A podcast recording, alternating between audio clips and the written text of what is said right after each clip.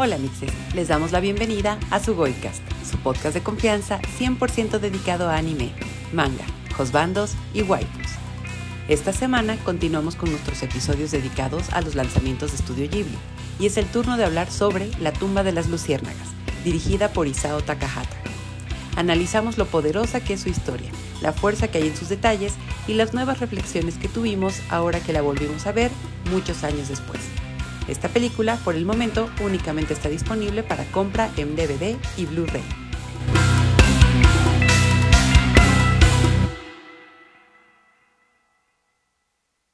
Hola mixes, bienvenidos a un episodio más de su Goicast, que en este episodio seguimos con nuestra racha dedicada a Estudio Ghibli, que si han escuchado los episodios anteriores, pues recordarán que vamos en orden cronológico, nada más que justo ahora nos encontramos en un punto en el año en el que Ghibli decidió lanzar al mismo tiempo dos películas y sí, amixes, tomamos la decisión de sufrir primero, de llorar por ustedes, por y para ustedes. Entonces, sepan que detrás del episodio de hoy hay un montón de lágrimas, muchos HDLB, maldita guerra, maldito mundo, maldita sociedad, pero bueno, aquí estamos.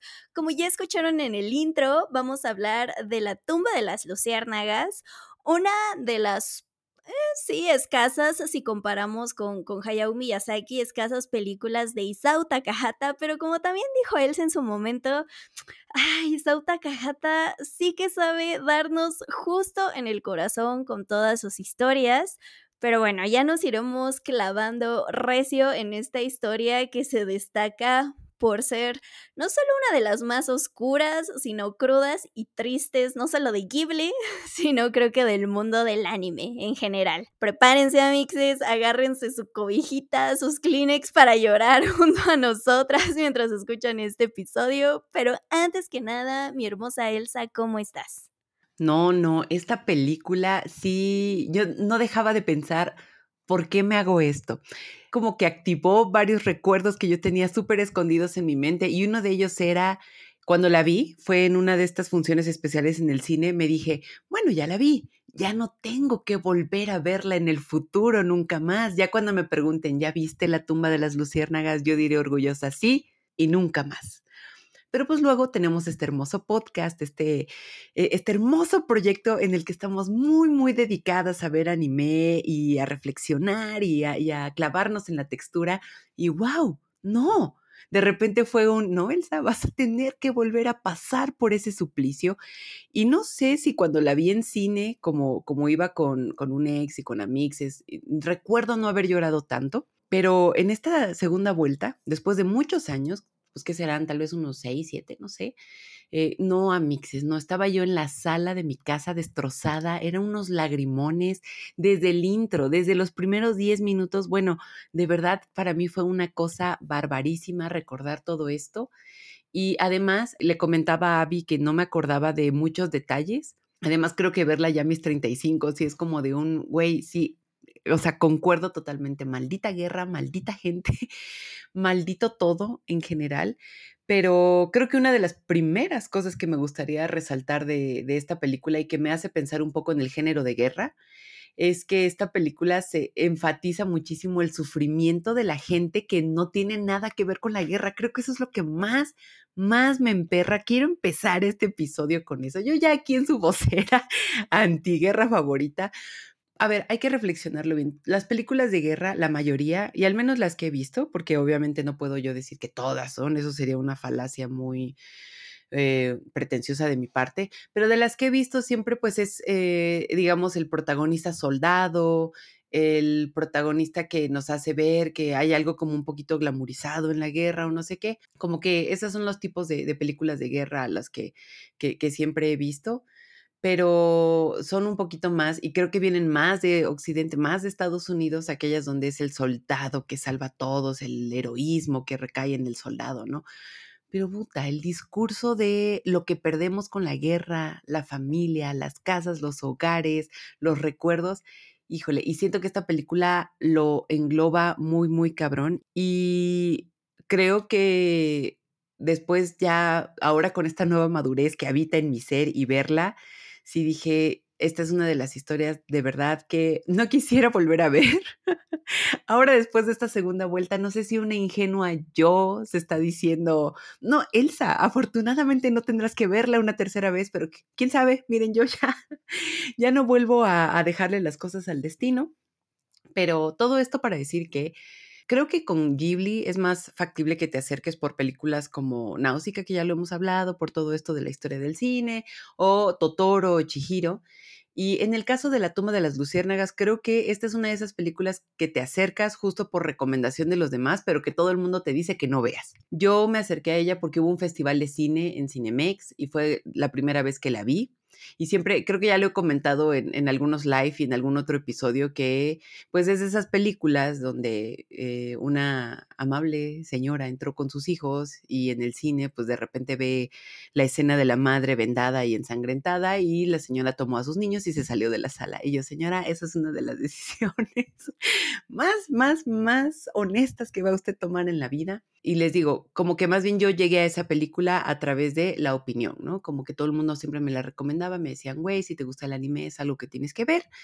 Y la vi y sufrí y simplemente la guardé en el baúl de nunca más. Tú, Abby, ¿cómo llegaste a esta película? También recuerdo que no sé si estuvo en los DVD, en el box set, este, hay un, hay un rollo ahí, después platicaremos de eso, pero hay algo muy extraño pasando con la tumba de las luciérnagas, porque Mixes, vale la pena mencionar, no está en Netflix. Sí, no, de hecho no está, digamos, en el catálogo fijo de ninguna de las plataformas, pero sí, ya también más adelante entraremos en el detalle del por qué. Pero sí, o sea, como yo también les había comentado, creo que desde el primer capítulo que tenemos de Ghibli, que fue el de Náusica, eh, hace muchísimos años Gandhi em, empezó a traer varios DVDs digo, además de los nacionales extranjeros, y ahí me tocó descubrir a, a Ghibli de una forma más directa, por así decirlo.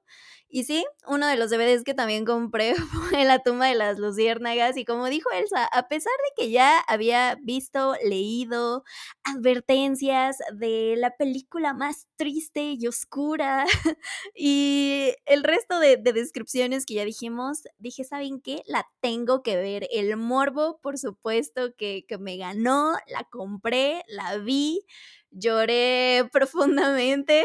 Dije, sí, es muy, muy triste, cruda y llegadora, pero yo siendo la persona que hace no mucho recomendó alegremente a Elsa que viera Madoka Mágica, esperando que llorara con el tercer episodio, que también le ha puesto personas Full Metal Alchemist Brotherhood para ver cómo reaccionan a ese cuarto episodio, sí, también fui esa persona que al tener la tumba de las luciérnagas le puso a, a mixes conocidos esa película porque dije, si yo conozco este sufrimiento, más gente debe de conocerlo.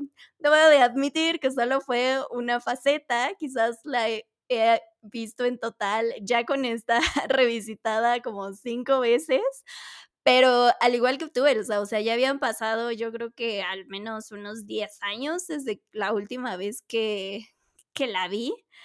Y también me recordaba llorando, siempre, siempre llorando de principio a fin, con lágrimas a todo lo que da.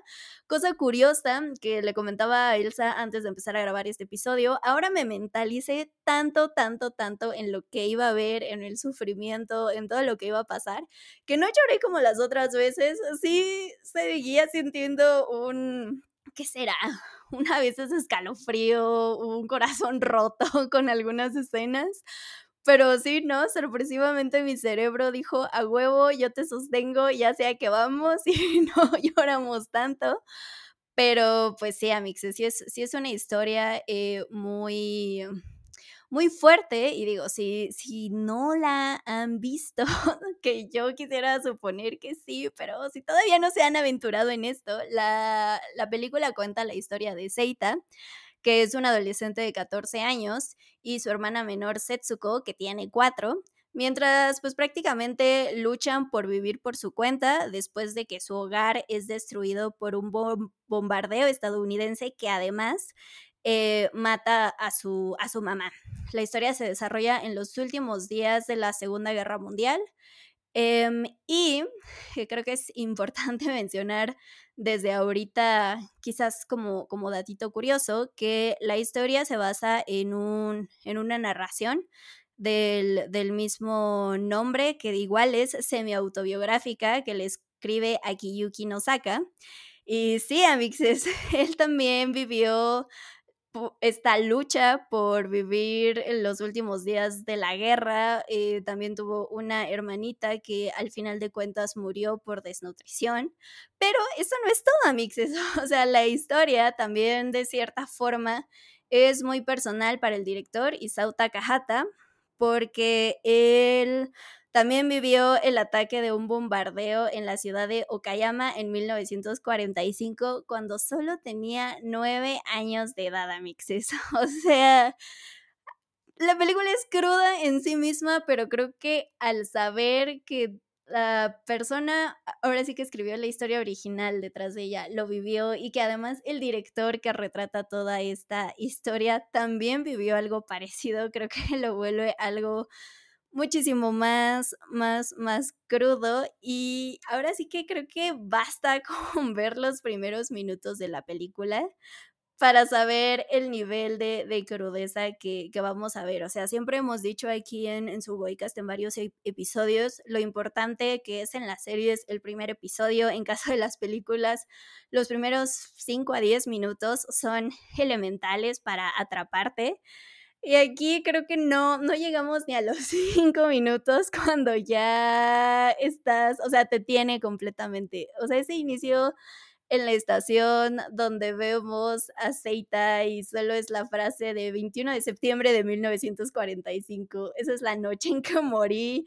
Dices, ¿qué? Y poco a poco te van diciendo que entonces todo lo que vamos a ver es un flashback técnicamente de cómo llegamos ahí, cómo llegamos a su muerte. Ahora que la volví a ver, sí dije, carajo, qué, qué manera tan peculiar de entrar a una historia. Sí es muy fuerte, pero creo que también, mm, no sé, es como en estas historias, o sea, pienso en un lado muy, muy, muy opuesto. En Mulan Rouge, también empezando la película sabemos lo que va a pasar con la protagonista, ¿no? Sabemos que se va a morir y sin embargo creo que estás más pendiente de su historia, de cómo llega a ese punto, de cuáles fueron sus experiencias y aún así no dejas igual también de igual y llorar por cuando llega a su destino. Creo que aquí también pasa algo similar.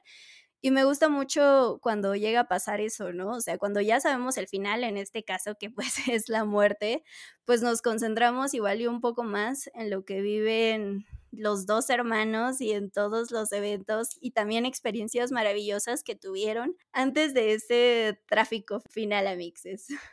Fíjate que tengo yo la teoría, alguna vez un amigo me platicó este caso y yo dije, claro, tiene todo el sentido del universo, pero después de verle en el cine, este amigo que estudió cine y todo, me dijo, es que habría que analizar, digo, al final es un, esto es una interpretación lo que les estoy diciendo, ¿no? Pero me dijo, si no nos hubiera puesto ese flashback al principio, hay una parte en que quizás ibas a pensar que iba a ser una historia esperanzadora y el final hubiera sido como 300 veces mucho más trágico te introducen a la historia ya con el final, ya con e, esto que vas a ver es una historia trágica, es una, de verdad, vas a llorar y de verdad vas a sufrir esta historia, pero luego pensé, oye, sí, si de verdad desde el principio nada más viéramos como cómo ahí los niñitos están y empieza a desarrollarse la historia, yo creo que hay una manera en que dice, sí, van a salir adelante o algo así. Aparte, pues, que estamos hablando de Ghibli, ¿no? Que nos había presentado unas historias, pues, como más mágicas, más eh, pues todo lo que habíamos visto era más de aventura, más, algo más épico, eh, no lo sé, algo así. Pero dije, sí, el hecho de que nos haya puesto ese principio, como que ya te prepara, porque este viaje va a ser feo y lo vamos a vivir todos. Entonces agárrense todos de las manos, ¿no? Entonces siento que es hacer eso, como que decirnos ese principio, hace que la historia sea, ay, yo ya venía preparada que para este episodio no sabía que no iba a escoger bien algunas palabras, pero creo que es un inicio amable porque de verdad te dice la vamos a pasar mal, siéntate. Entonces siento que ese, ese inicio además nos da pie a que eh, pues vamos a ver el trayecto de pues los dos espíritus de, de, nuestros protagonistas viendo, ¿no? Todo lo que vivieron. Vemos a un Seita tapándose los ojos, agarrándose el corazón cuando ve todo lo que vivió, ¿no? Todo lo de la tía, los bombardeos, cuando roba. es ver que incluso en los flashbacks hay mucho sufrimiento. O sea, ver a su espíritu tapándose los ojos y eso de que dije, güey, esta historia de verdad tiene una narrativa, tiene una, tuvo una manera de ser construida de verdad con mucha sutilidad, con mucho, con mucho cuidado más bien. Creo que la palabra es que esta película está hecha con muchísimo cuidado, desde cómo nos cuentan la historia hasta la manera en que los espíritus de los protagonistas están presenciando todo, ¿no? Y después de eso, creo que uno de los temas que también me gustó cómo se plantearon fue como la pérdida de lo humano y la pérdida de la vida. Y pérdida de vida no es igual a muerte. Eh, y creo que esto se ejemplifica muy bien con, con la mamá.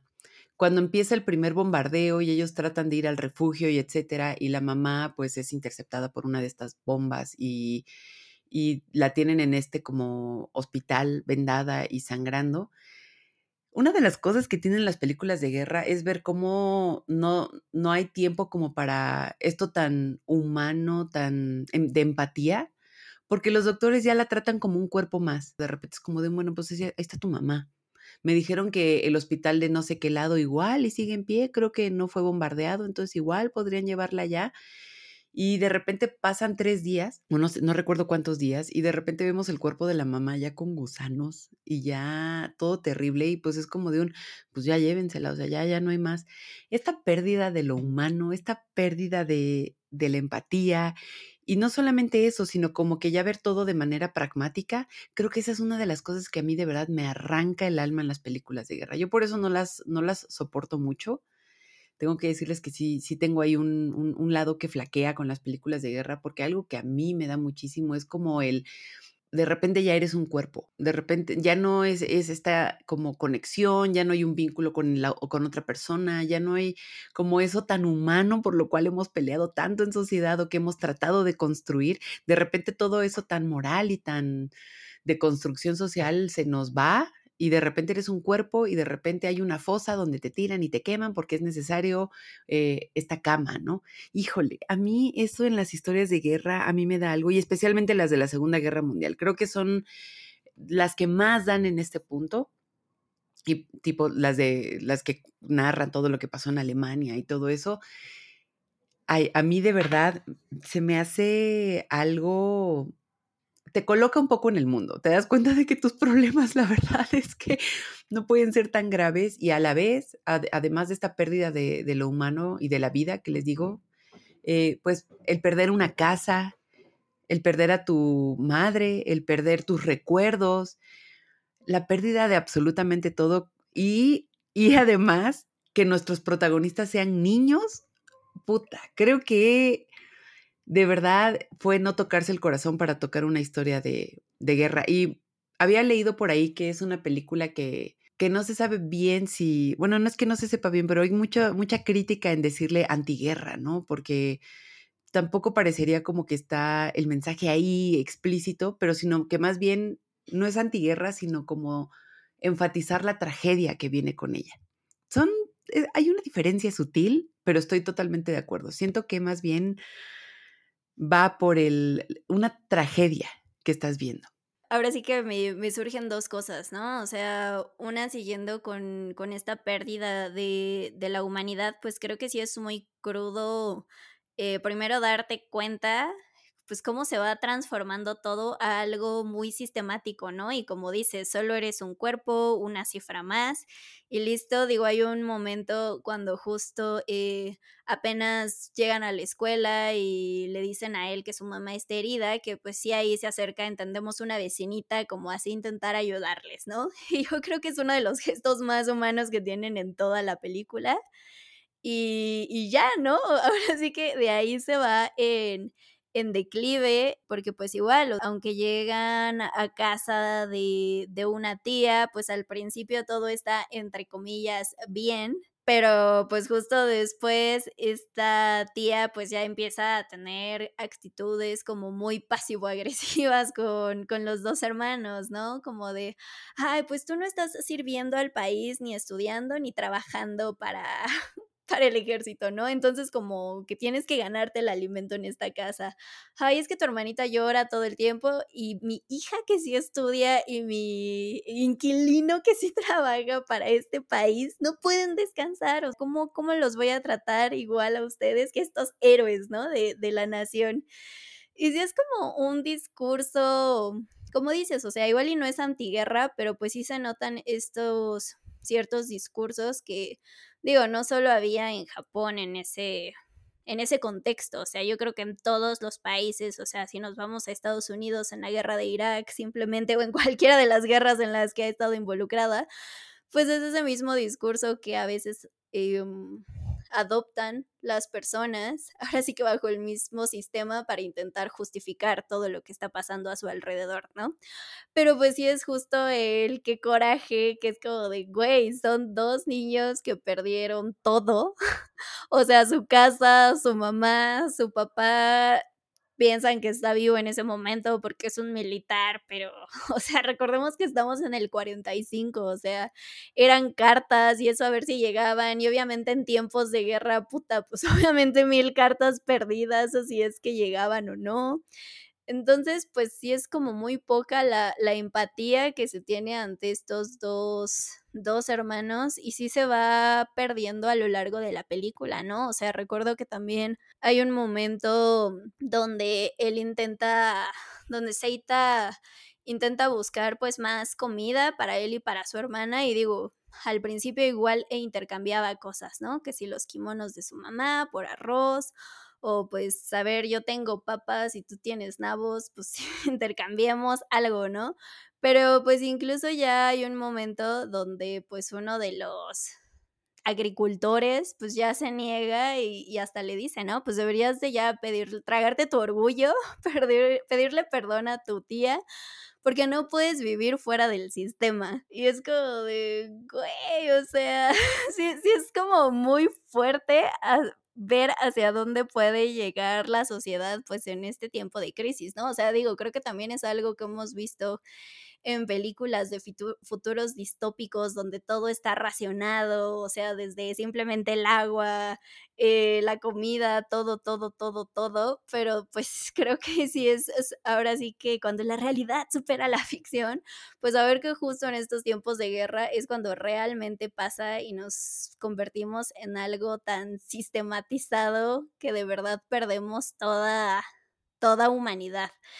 Em, y sin em ah, no, y también hay otro hay otro detalle que que me llama y ahora sí que son de esos pequeños detalles que te parten el corazón, o sea, muy al inicio de la película, cuando está iniciando el, el bombardeo. Ahora que la volví a ver, me llamó muchísimo la atención cómo Setsuko luego luego ya reconoce el sonido que hacen las bombas cuando apenas van a caer y luego luego se agacha y se quiere tirar al piso y es como de, güey, no mames, qué, qué horror, qué horrible, porque ahí pues te das cuenta que no es el primer bombardeo que escucha ni que viven, porque ya saben perfectamente bien dónde está el refugio, qué tienen que hacer. De hecho, Aceita lo vemos eh, en cuanto empiezan a sonar las alarmas, esconder cosas bajo tierra, ¿no? Que más tarde en la película va a rescatar, que son unas ciruelas, la famosa latita de dulces que vemos en la película entre otras cosas. Entonces sí, sí es algo muy, muy abrumador emocionalmente, más cuando tomas en cuenta que es algo que, que sucedió de verdad.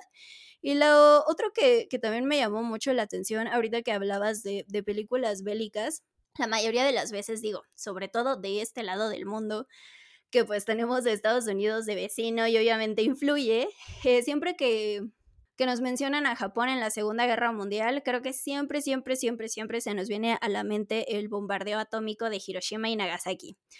Hecho que, o sea, sí, obviamente también fue igual de catastrófico, brutal y que pues siguió teniendo consecuencias a lo largo de los años, pero justo también me llama mucho la atención ahorita que la volví a ver, que pues el evento nunca se menciona, ni se muestra, ni nada. E igual estaba viendo que pues de hecho la mayoría de las muertes civiles en Japón pues precisamente fueron causadas por este tipo de bombardeos que hubo en pues prácticamente todas las ciudades importantes de ese momento en, en todo Japón, ¿no? Entonces, pues creo que también es algo pues a destacar el, pues sí, o sea, Japón en la Segunda Guerra Mundial no solo fue Hiroshima y Nagasaki, sino sí también fue muchísimo, muchísimo más.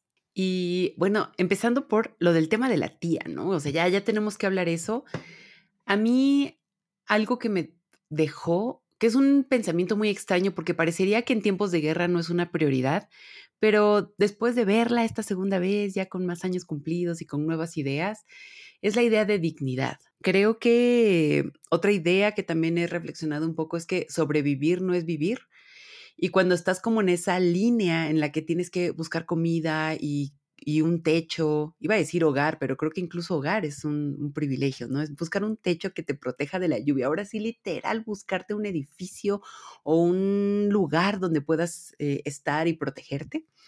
Pero en este caso, cuando la tía empieza a tomar estas actitudes nefastas, porque sí, como dices, Abby, tiene esta actitud de como no estás sirviendo a la nación, como no eres útil, que también creo que tiene que ver un poco con la pérdida de lo humano y la empatía, ¿no? Porque al parecer es como solamente puedes servir a la sociedad si eh, eres eh, productivo, si estás eh, generando algo, ¿no? Y eso lo podemos ver en muchas, o sea, es una cosa muy no sé, Amixes, es muy extraña. Ahí ya luego hablaremos de ese tema porque de verdad se sale un poco de esto, pero vamos, el punto es que si no eres productivo, eres inútil a la nación y si eres inútil a la nación, no mereces comer, no mereces un hogar, no mereces X, Y, Z, ¿no?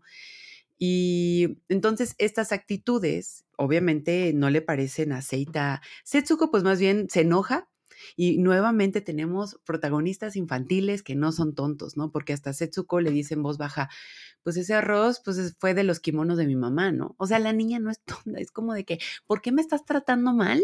Cuando este arroz que estamos comiendo debería ser de todos y la señora bien vividora, ay no, es que cuando le roba, les digo a Mixes, hay mucho coraje aquí guardado en mi corazón después de ver esta película, pero esta tía empieza como con estas actitudes muy groseras, muy nefastas, muy de verdad inhumanas. Y, repito, parecería que no es una prioridad dentro de, las cosas que están en, esta situación, en, una, en un escenario de guerra, pero es muy, muy interesante que Seita apuesta por la dignidad.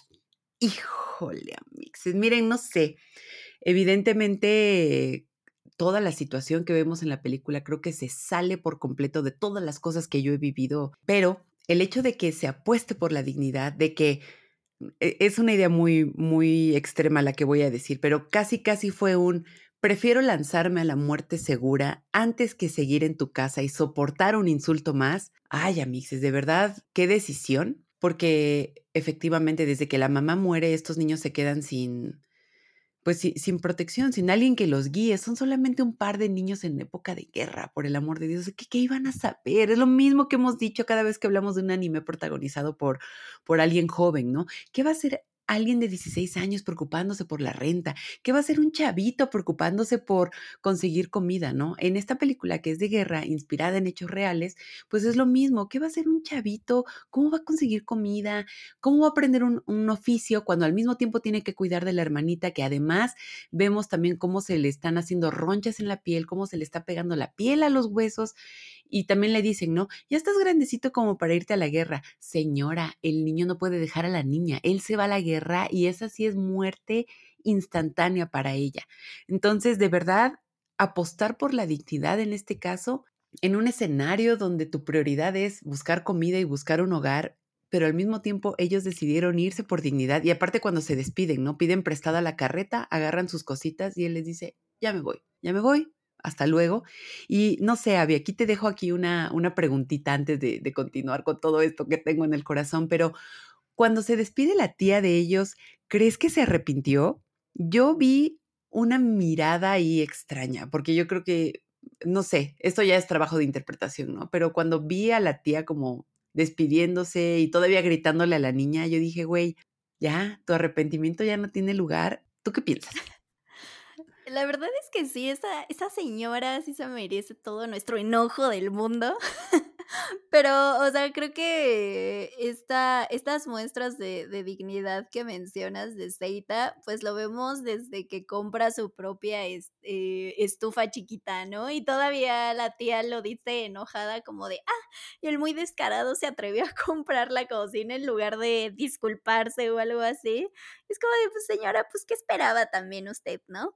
Pero, o sea, en esta escena que, que mencionas, no sé, no sé si sea arrepentimiento o incluso sorpresa, porque también me acuerdo y, y, a mí también pues se me hizo algo como, no sé, como muy tierno en medio de toda esta adversidad y decadencia, que pues cuando Seita agarra la carretita y se va, pues Setsuko va a su lado y Setsuko se va riendo, o sea, ella es la más feliz del mundo y la tía así es como de, güey, ¿qué pedo? O sea, ¿por qué está feliz si, no sé, o sea, me imagino que pensó él, si aquí tenía un techo y quién sabe a dónde van a ir, o sea, ¿por qué está tan feliz, no? Y, y creo que eso es algo que se mantiene en toda la película y que igual y también te puede o perturbar o, o sea, pero no perturbar como te, te perturba algo paranormal, o sea, o sea, que te quedas igual de la tía de, o sea, ¿por? ¿Por qué está tan feliz? Yo estaría berreando en el piso llorando sin saber qué hacer o te puede dar un aire de, esperanza, que creo que también es algo que, aunque sabemos lo que va a pasar, se respira en, toda la película, porque los dos hermanos, sorpresivamente, siempre deciden sacar o ver lo mejor de todas las situaciones que se les presentan.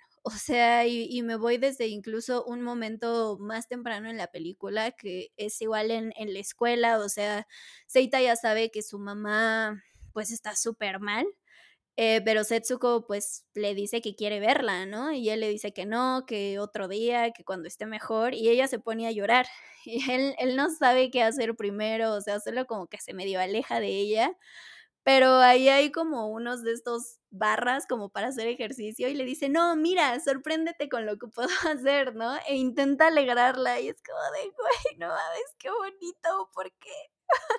Insisto, yo estaría berreando también en el piso, hecha bolitas sin saber qué hacer y sin embargo él trata de hacer cualquier situación en algo positivo. Digo, igual la están pasando súper mal en la casa de la tía. Y Seite es como de, ¿sabes qué? Vamos a la playa. O sea, íbamos a la playa y de hecho vemos un flashback de cuando alguna vez fueron con su mamá, que también es un, un, recuerdo muy lindo, y pues deciden ir, ¿no? Y pasar una bonita tarde y ahí como hermanix viviendo la vida a lo mejor que se puede, o incluso hasta cuando van de compras y compran su sombrillita toda rota, pero ellos van felices bajo la lluvia porque están juntos, ¿no? Y si es como de, güey, o sea, ¿cómo, cómo pueden mantener ellos mismos la esperanza y la felicidad en esos momentos y simplemente también pues creo que uno de los momentos más conmovedores pues es cuando ya perdieron todo, que están en este refugio y deciden recolectar luciérnagas y liberarlas ahí en medio de la oscuridad. Y es como de, güey, no, ¿qué es esto? O sea, les digo a que quizás no berré mientras la veía, pero sí me sigue doliendo en el corazón todos estos momentos. Y, y justo hablando también de las luciérnagas, ahorita en, en, un fun fact random, pero que igual se siente eh, a lo largo de toda la, la película, que se puede interpretar pues como una especie de, de metáfora, porque hay un póster eh, de los originales que salieron para la película, en la que si tú le mueves como el brillo, o sea, el póster son los dos hermanitos, la oscuridad de fondo y miles de luciérnagas en el fondo, ¿no? Pero si tú le mueves como el brillo, se ve un, una de estas naves eh, de bombardeos de fondo y entonces es como de, güey, ¿son luciérnagas o son bombas lo que están cayendo o son ambas? Entonces, o sea, también ver la presencia de las luciérnagas durante toda la película y también los bombardeos, porque los bombardeos siguen, o sea, no solo es el del inicio que destruye su hogar, o sea, a cada rato suena la alarma y tú también estás angustiada de decir ahora qué les va a pasar. Pero creo que justo ese juego de luciérnagas y las bombas también fue para mí de... porque al final de cuentas, pues ese mismo elemento de las luciérnagas pues siento que representa estos dos aires que vemos en toda la película, ¿no? O sea, tanto las situaciones más mortíferas como ese icono de esperanza que se vuelve para los hermanos y para nosotras como audiencia con esa simple escena y, y ay, amix, sí, sí me voló la cabeza esto. Todo lo que nos muestra de la guerra en general es de verdad tan detallado y al mismo tiempo va directo al corazón. Siento que ese era el verdadero punto de todos los detalles que nos muestran aquí, porque también recuerdo que cuando meten todas las luciérnagas a la casa, al día siguiente pues están muertas. Entonces vemos a Setsuko enterrándolas y entonces ahí nos damos cuenta de que la tía ya le había dicho a ella que la mamá estaba muerta. Es que también esa tía, amixes, esa tía concentra de verdad todo lo que no debemos ser en esas situaciones tan extremas. Nada le costaba ser empática. O sea, de verdad, ¿sabes qué también? O sea, esto ya como un poquito en dentro de los usos y costumbres en México, ¿no? Pero en los círculos amables de empatía de la familia mexicana hay una cosa que a mí me encanta muchísimo, que es de, no, pues ven a comer a mi casa, le pongo más agua a los frijoles, ¿no? Ese tipo de frases, amigos, a mí me encantan dentro de, digo, yo sé que México no es como una tierra muy pacífica, es, eso, ese es tema de, de, de otra cosa, pues, pero el hecho de que existan ese tipo de cosas, ¿no? Como de tú ven, le echo más agua a los frijoles, que es una tortillita más, donde comen, ¿qué? Donde comen dos, comen seis, casi casi. Yo me digo, güey, esas actitudes de eres bienvenido, aquí vemos cómo le hacemos, es algo que a mí me llena mucho el corazón. Por eso ver a esta señora negarle la comida, negarle la cocina, siempre diciéndole cosas a, a, los protagonistas, de verdad era como de un güey que de verdad, qué cretina y qué miserable tienes que ser como para hacer eso. Y de hecho también, eh, si, si algo hace a esta película, son los detalles, como esto que mencionas de, las luciérnagas, ¿no? Pero, por ejemplo, cuando están sirviendo la comida en la casa de la tía, a la niña le sirven más, al inquilino este le, le sirven más y le sirven con arroz en sus platitos y a los niños le sirven casi que pura agua, ¿no? O sea, son esos detalles que hasta los protagonistas se quedan de, mm, esto no está padre, o sea, todavía que diste las cosas de nuestra madre, nos toca menos comida y el hecho de cómo le, les grita, cómo les dice todo esto, es como de, güey, de verdad, qué mujer tan cretina. Por eso te digo que al final, cuando los ves, sí, puede que sea sorpresa también, pero hay una parte de mí que ojalá sea arrepentimiento. Es como de que un güey, de verdad, es que a ver, amixes, dos niños prefirieron morirse antes que vivir contigo. De verdad, si eso no te enseña el significado de arrepentimiento, de verdad no sé qué lo va a hacer, pero en eso queda, ¿no? Y de las otras cosas que, mencionaste que se me hicieron muy, muy, muy interesantes, es, en primer lugar, los pequeños atisbos de felicidad que tenemos en la película, que, por ejemplo, cuando van a la playa, ¿no? Cuando van a la playa es un día soleado, se bañan en el agüita. Desafortunadamente vemos que los problemas en la piel de Setsuko se, están, se intensifican, pero pues están ahí nadando y todavía pensando en el futuro todavía. O sea, en la guerra todavía estos niños se dan el lujo de pensar en el futuro porque le dice, cuando haga más calor te enseño a nadar. Y ese tipo de cosas te dices, ay, güey, no, es que está bien, pasa nada, pasa nada, vamos a seguir pensando en el futuro, ¿no? Como esa idea de esperanza. Esperanza es pensar que va a haber un día después. Y algo que interrumpe, estos momentos de felicidad, que también me atrevería a decir son cuando tienen comida, cuando alguien es amable con ellos, o sea, son atisbos muy, muy chiquitos, son momentos muy, muy chiquitos porque creo que tampoco podrían darnos algo muy, muy feliz o algo muy luminoso porque estamos hablando de una película de guerra. En verdad, el hecho de que tengan una jarrita llena de arroz es un gran momento de felicidad en una historia de guerra. Pero algo que me parece muy impresionante es que todos estos momentos de felicidad siempre son interrumpidos por los sonidos de las bombas. Es impresionante, están en la playa, están jugando y em, empiezan las alarmas, ¿no? Y hasta las familias que están recogiendo sal se quedan de wow, otra vez. Y cuando están pensando en, en, su mamá, en tienen estos recuerdos, ahí vienen las bombas. Cuando se están haciendo comidita, ahí vienen las bombas. Es decir, todos esos momentos de paz siempre, siempre son interrumpidos por estas alarmas que llega un momento en que de verdad ya es casi psicótico. Y uno como audiencia también dices, güey, ya, que, no va a parar todos estos sonidos. Y lo que mencionabas, que empiezan las alarmas y los niños ya saben cómo tirarse, cómo agacharse.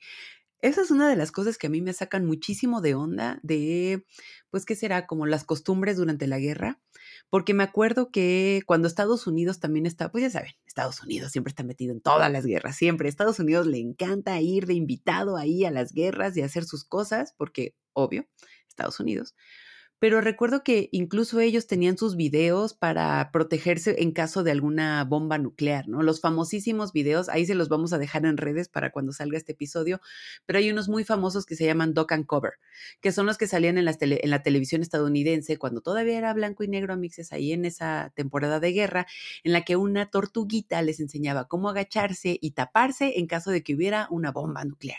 Y era como de que un güey, eso era algo pues normal de enseñarle a los niños, ¿no? Es como de un, pues amixes, estamos en época de guerra, entonces lo que les vamos a enseñar es ponte abajo de tu escritorio y tápate la cabeza y lo más probable es que salgas vivo de esa situación. Es como de un, güey, híjole, qué, de verdad, qué estrés. Y de lo que mencionas, ni siquiera hay mención de, de las bombas nucleares en Japón. Vale la pena mencionar que esta película se desarrolla en Kobe, que además es un, pues, Sí, no, no es las grandes ciudades, ¿no? No, no, no es como estos lugares que, que comúnmente tienen más eh, el, el, foco de atención, ¿no? Y que las bombas fueron en Hiroshima y Nagasaki, ¿no?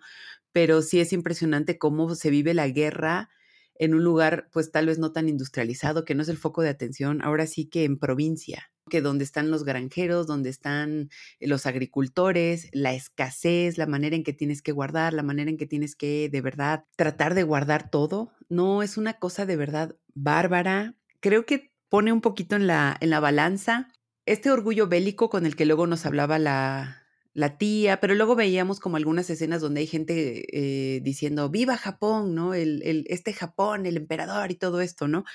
Pero también, ya al final de la película nos muestran que Japón perdió.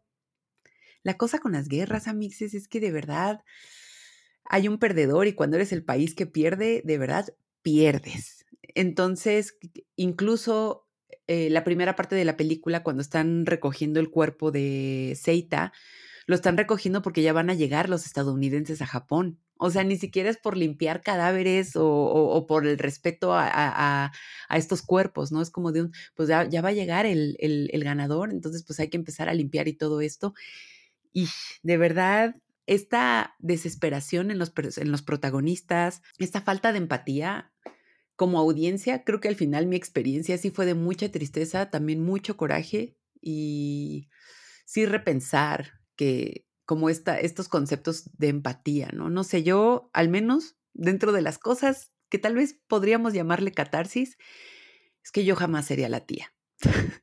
de verdad, digo, yo sé que ella no es antagonista villana o algo así, pues, ni, ya ni siquiera le voy a dar un nombre, ¿no? Pero sí es como de un yo, Elsa López, al menos puedo sentirme orgullosa de que yo jamás trataría a dos personas así. Sí, no, la verdad un chingo de coraje y, y, creo que eso también nos recuerda, demuestra que pues este tipo de situaciones pues también saca lo peor de las personas, ¿no? O sea, digo, en este caso es una película de, de guerra, pero regreso al también hemos visto muchas películas eh, post fin del mundo, donde pues si la comida escasea, pues la gente se vuelve caníbal, eh, donde justo no le importa matar a la familia de al lado y para ir por su comida, o sea, ahora sí que los ejemplos sobran. Pues sí, ah, repito, aunque muchos de estos ejemplos son en ficción, pues claramente podemos ver que en la vida real también a veces las personas se pueden ir a ese lado. Y ahorita que mencionaste justo este detalle de, de la escena del principio,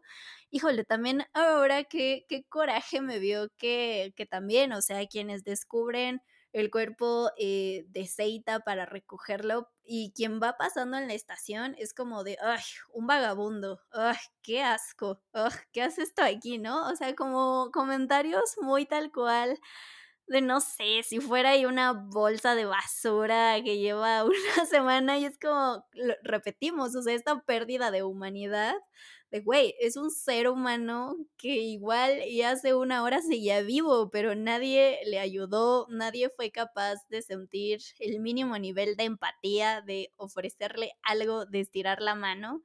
Y además es todavía peor cuando descubrimos que Seita no es el único muerto en esa estación. O sea, ya vemos otra escena donde hay otros cuerpos más ahí que pues prácticamente terminaron en la, en la misma situación pues de desnutrición, igual que, Setsuko, ¿no? Que la evolución también de la enfermedad de Setsuko es es brutal, ¿no? Empezamos con estas ronchas en, en, su piel, en su espalda, pero después igual está el detalle que ella le dice, no, pues es que he tenido diarrea durante varios días. E incluso hay un momento donde Seita decide llevarla al doctor y tal cual el lector es como de... Eh, pues sí, tiene desnutrición, pero pues comiendo se le quita, ¿no? Y Seita con justa razón le dice, güey, ¿y de dónde quieres que saque comida? O sea, ¿cómo quieres que alimente a mi hermanita? Ya sé que necesita comida, pero ¿de dónde la voy a sacar? ¿Cómo, no? Y el doctor es como de, repito, al isma de, ah, debiste de pensar antes de nacer en la miseria. La que sigue, y sí, o sea, pasa la siguiente señora y hasta lo ve con cara de, ah, ya vete niño, que ahora me toca a mí decirle mis achaques. Y los, los ejemplos, repito, los ejemplos sobran para ver la deshumanización que, que va aconteciendo alrededor de, de estos hermanos, pero justo también lo que decía, eh, la evolución de la enfermedad de, de, Setsuko, o más bien de su estado, pues sí también va siendo terrible visualmente. Tú también lo mencionaste, de repente ya vemos así tal cual sus costillas y tal cual la última escena donde la vemos que ya se estaba ahí llevando unas canicas a la boca pensando que eran dulces y ya prácticamente alucinando, sí son de, ah, no, ya basta, ya basta. De verdad, aunque ya sabíamos cuál era el destino de los hermanos, porque lo vimos al inicio, sí creo que la desesperación te dice que alguien los salve por amor a Dios, que alguien llegue con una bolsa de papas o algo para alimentar estas criaturas, pero, pero pues no, amixes, eso, eso no pasa y, y repito, o sea, sí me da como mucho, no sé, como más dolor el pensar que se basa en una historia semi-autobiográfica, pero es una de un millón, ¿no? O sea, de millones de personas que han vivido algo similar en, en cualquier guerra. La tumba de las luciérnagas también es una historia que nos muestra los extremos a donde te puede llevar la desesperación. Por un lado, Seita, él nunca quiso robar, ya sabes, él quiso ir a hacer todo legal, pero obviamente cuidando a la hermana. Porque sí, a ver, la solución era, pues sí, pudo, pudo haberse ido al ejército a morirse. O sea, de cierta manera todos los caminos llevaban a la muerte. Pero bueno, ok. Si él no hubiera estado con su hermanita, pues sí, tal vez el camino fácil, entre comillas, era irse al ejército, apoyar con algo, aprender un oficio, porque vamos, no, no, no tenía por qué eh, cuidar a alguien, ¿no? Entonces eso como que pudo haber sido ahí otro, otro escenario, pero pues no, ¿no? Entonces tiene que cuidar a la hermana, la hermana se está muriendo de hambre, entonces él dice, pues ni modo, no, vamos a tener que robar de campos, ¿no? Y empieza a robar que las papitas, que empieza a robar plantas, empieza a robar árboles, lo cachan, lo llevan a la policía y hasta el policía es como de que, señor granjero, no está viendo, pues, o sea, no está viendo que el niño se está muriendo de hambre y le robó, pues, ¿qué más vas? Y, y todavía le dice el granjero, ¿no? Ya le pegaste, incluso no lo voy a acusar a él tanto de robo como a ti te voy a acusar de abuso y el granjero se va, ¿no? Es como de que, ay no, qué estrés. E incluso es terrible, ¿no? Que el momento en que roba un primer tomatito y, lo muerde, hay una especie de satisfacción, como que él dice, güey, algo está entrando en mi cuerpo y no solo algo, es algo nutritivo. Es la desesperación llevada a otro nivel por parte de Seita, que es esta desesperación por no poder hacer algo por alguien más que aparte es su hermana, ¿no? Entonces es ese, tipo de desesperación. Y la desesperación que vemos con Setsuko es, la verdad, yo creo que quizás la más dolorosa. No sé, ya ahorita tratar de comparar dolores aquí creo que ni siquiera aplica, pero ella llevándose los botones a la boca para, para distraer el hambre y no solamente eso, comer piedras y comer tierra, de tanta hambre que tengo, me hago mis bolitas imaginarias de arroz y me las como y obviamente por eso también tiene una diarrea, tiene pues todos estos males, todos estos achaques y adiós, ¿no? Y creo que el momento en donde se condensa más la desesperación, especialmente para Seita, es este momento que dices con el doctor, porque aparte se lo grita, que hasta la señora se espanta, la que entra en lugar de él es como de que, pero ¿dónde consigo comida? O sea, ya es una desesperación de no se va a salir de esto. Y esto, pues también el, pues no es epílogo como tal, pero ya los últimos minutos de la, de la película, pues son tristísimos porque él decide ya sacar todo el dinero de la mamá. O sea, había dinero, pero había que racionar, ¿no? Y bueno, Amixes, también está un poquito como la pregunta de, pues, ¿qué es el dinero en tiempos de guerra? Porque luego ya ni había cosas, ¿no? O sea, la verdad, híjole, la futilidad del dinero, ¿no? Pero bueno, y decide sacar todo el dinero, compra cosas, ¿no? Compra una sandía. Y es terrible porque lo último que come la pequeña niña es un cachito de sandía, le da las gracias al hermano y se muere. Y de repente ya todo lo que compró pues es inútil. O sea, ya no comió la sandía, dejar la comida ahí tirada, y va con un señor a comprar como este, pues, ¿qué será? Esta cajita y carbón para poder incinerarla. Y seguimos un poquito, no sé si esto ya es un poquito clavado en la textura mío, ¿no? Pero seguimos un poquito con el concepto de dignidad y en este caso muerte digna, ¿no? Cómo murió la mamá en una fosa. De hecho, hay un cambio de escena rápido que a mí se me hizo aterrador, que es cuando Setsuko está eh, enterrando a las luciérnagas y hay un flash rapidísimo donde vemos el cuerpo de la madre caer en la fosa. Y dije, ¡ah, su madre! ¡Qué crueldad! De verdad, o sea, esto no era necesario, pero lo hicieron y ok, ah, se derramó otra lágrima ahí.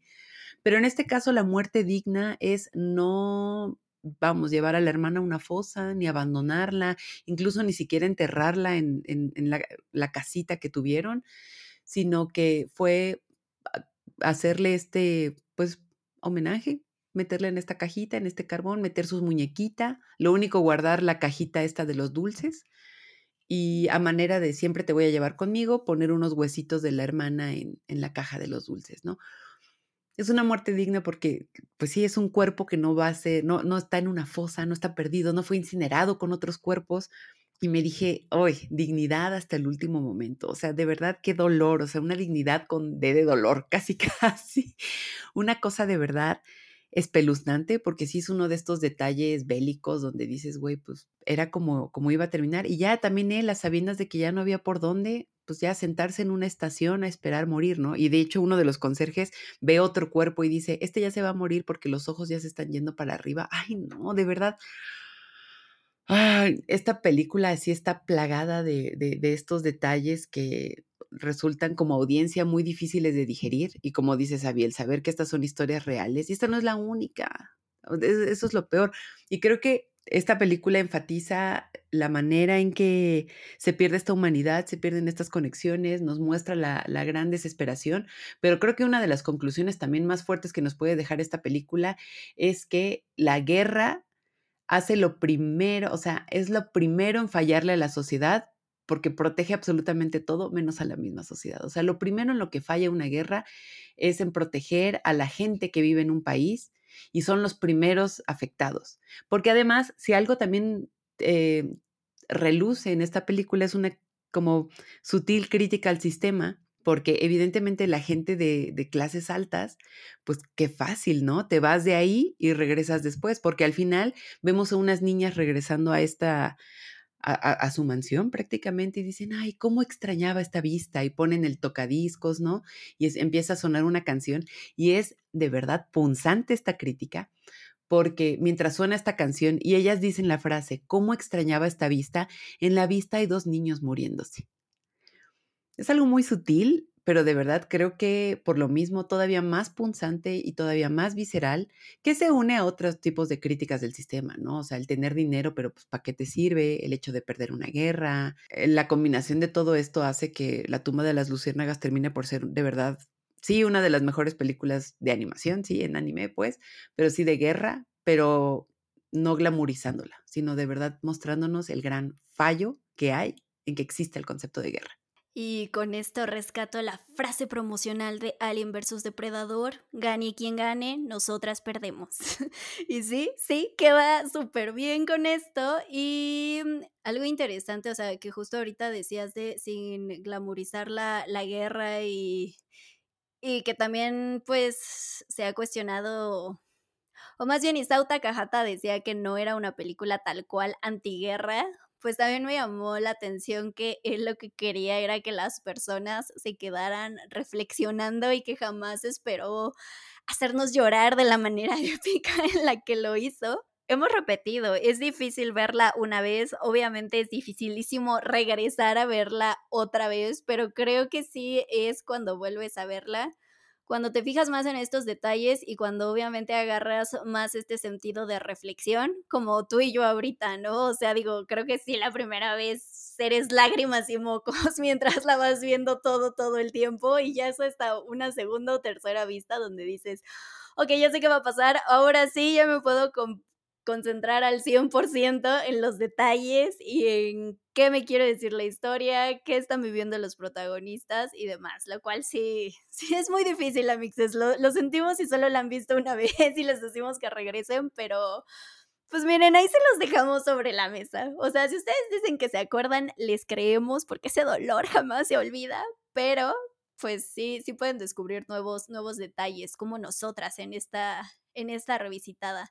¿Hay algo realmente que dirías que no te haya dejado satisfecha con, con la película? Creo que está muy complicado, o sea, porque creo que sí logra, logra un montón de cosas. Creo, creo que además es el ejemplo perfecto em, de lo que hemos dicho en, en todo su Goicast y que quizás era la intención del mismo Takahata de demostrar que la animación no es solo para niños ni para contar historias bonitas ni fantásticas y que al contrario, o sea, que es un gran medio para también mostrar este tipo de, historias tan, tan crudas, porque de hecho aquí va, va un datito curioso, hay dos adaptaciones live action de, de la obra pues original, o sea, de, del texto.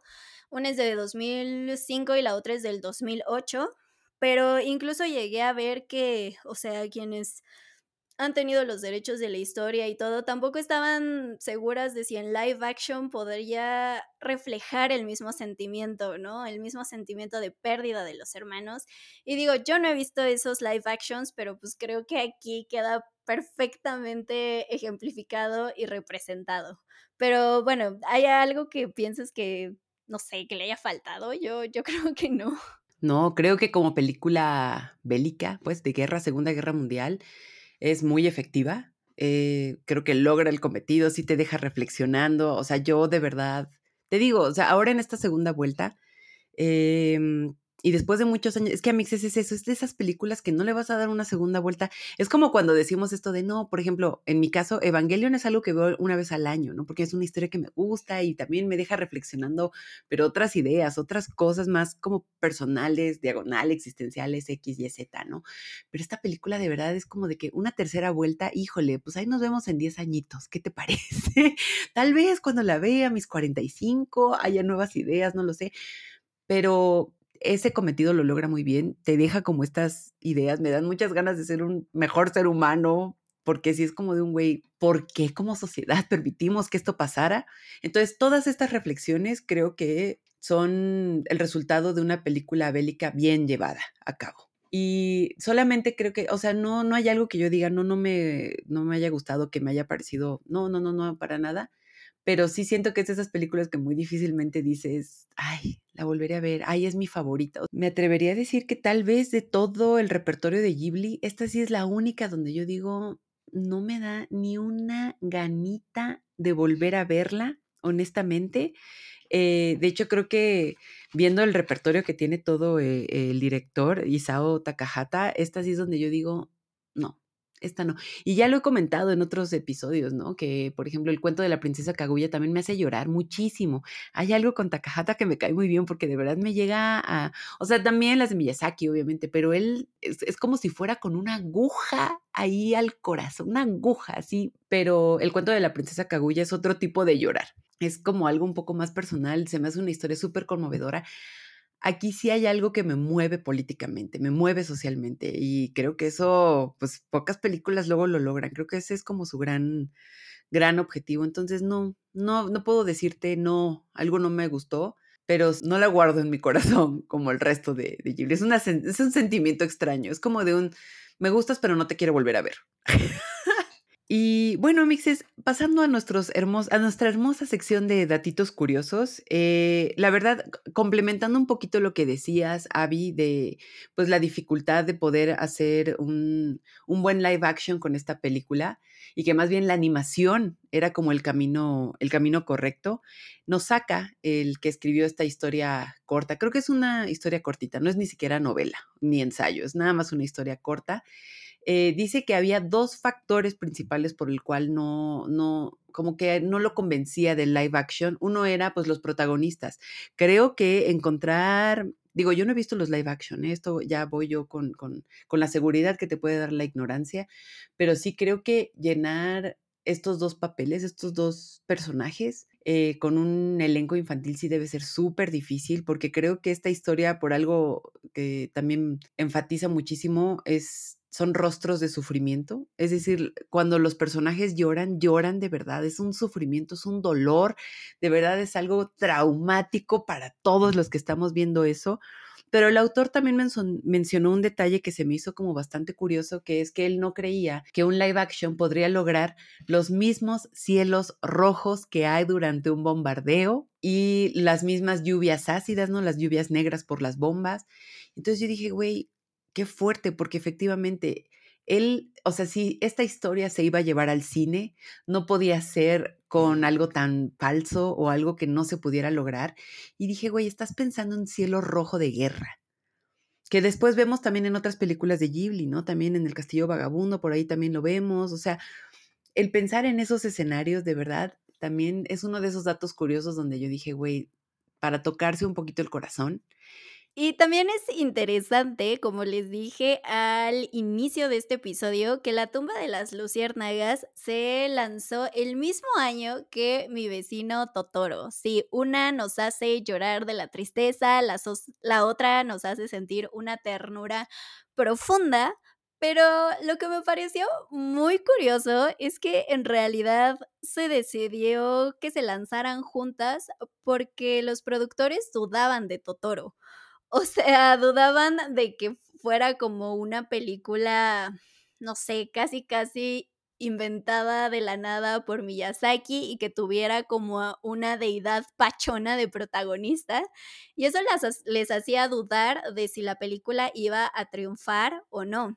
Entonces, em, al final, uno de los productores, Toshio Suzuki, eh, dijo, bueno, ¿por qué no las lanzamos juntas? De hecho, esto aceleró el proceso de producción porque se hicieron casi al mismo tiempo ambas películas. Recordemos que Ghibli pues no era el estudio que soy, o sea, era relativamente muy nuevo y que de hecho también Miyazaki no era el director que soy, ¿no? Entonces, pues también había dudas de, pues sí, Miyazaki ya hiciste otras dos películas buenas, pero dudamos de esta, de esta otra, ¿no? Entonces decidieron lanzarlas juntas. Pero igual algo que se liga a mi siguiente dato curioso es que Shinchosha es una editorial japonesa que publicó la historia original en la que está basada la, tumba de las luciérnagas. Y Shinchosha decidió producir La tumba de las luciérnagas, esta película. De hecho, si la ven, eh, después del clásico logo de Estudio Ghibli que presenta justo a, Totoro, aparece el logo de, de esta editorial. Y de hecho, este editorial hasta el día de hoy tiene los derechos de distribución de la película y por eso es que cuando Netflix adquiere los derechos, pues no está esta película dentro de ese, digamos, catálogo que, que, adquirió, porque las otras películas de Ghibli las tenía Tokuma Shoten, que era la antigua matriz del, del estudio, y pues esta película no, no entraba ahí.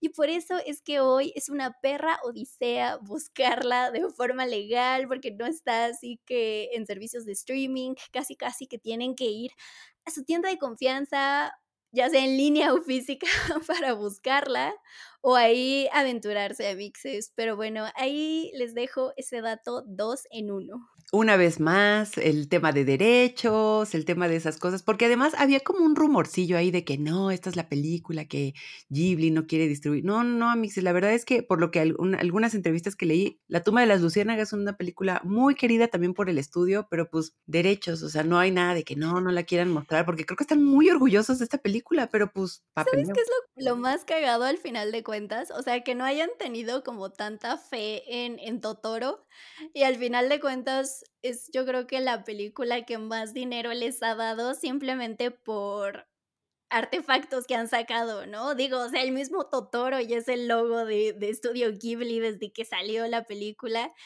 Y pues la verdad es que quisiéramos todo de Totoro, desde el peluche, la toalla, la tacita con Totoro de fondo. Entonces creo que en ese momento sí fue como de, no sé, no, no estaban teniendo la visión, ahora sí que de económica que iban a tener con, con Totoro. Sí, porque además eh, había leído que el estrenar dos películas para el estudio fue una odisea financiera. Eh, imagínense también eso, ¿no? Como el tener que, pues, sacar, eh, a ver, amigos, lanzar una película es carísimo, distribuirla, no, hombre, o sea, no, no tienen ustedes idea de los ceros que hay en esas cifras para poder lograrlo, ¿no? Y pues Estudio Ghibli arriesgó y la verdad es que ganó, pero las ganancias de Totoro fueron de verdad, o sea, por los cielos y de hecho sumando, ¿no? Y de hecho, aquí otro datito curioso que me acordé es que si La tumba de las luciérnagas no se hubiera estrenado ese mismo año y hubieran tenido mucho más tiempo, em, el director mencionó que le hubiera gustado mucho experimentar con la animación. Entonces hubiéramos tenido algo todavía más artesanal, todavía, pues quizá, ni, siquiera sé qué estaba en su cabeza como para mostrarnos, Olga, algo todavía más trabajado.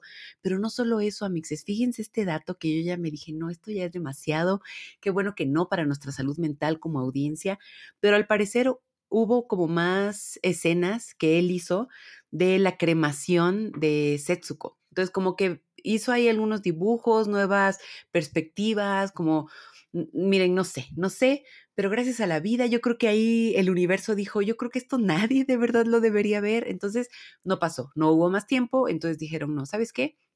Vamos a cortar esa escena, se elimina la idea de, experimentar más con la animación, porque eso no solamente hubiera retrasado más, sino que hubiera sido todavía más caro. Pero pues eso, Amixes Studio Ghibli arriesgó y ganó, pero como dijo Abby, la pueden encontrar.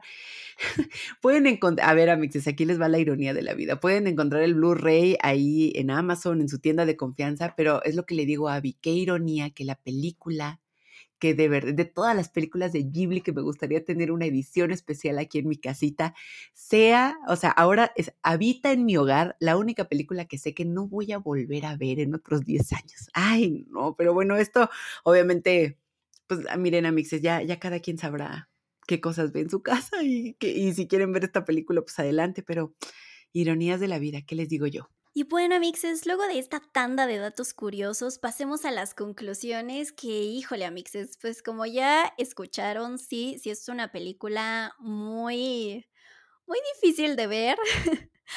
Evidentemente sí, tiene muchos mensajes con los cuales hay mucho para reflexionar y yo regreso al, si ya la vieron alguna vez, hace muchos años, dense un tiempo, un día de volver a verla, solo para terminar de, cuajar, digamos, estas reflexiones y de fijarse en esos otros detalles que pues sí, la primera vez no, no te deja ver al 100%.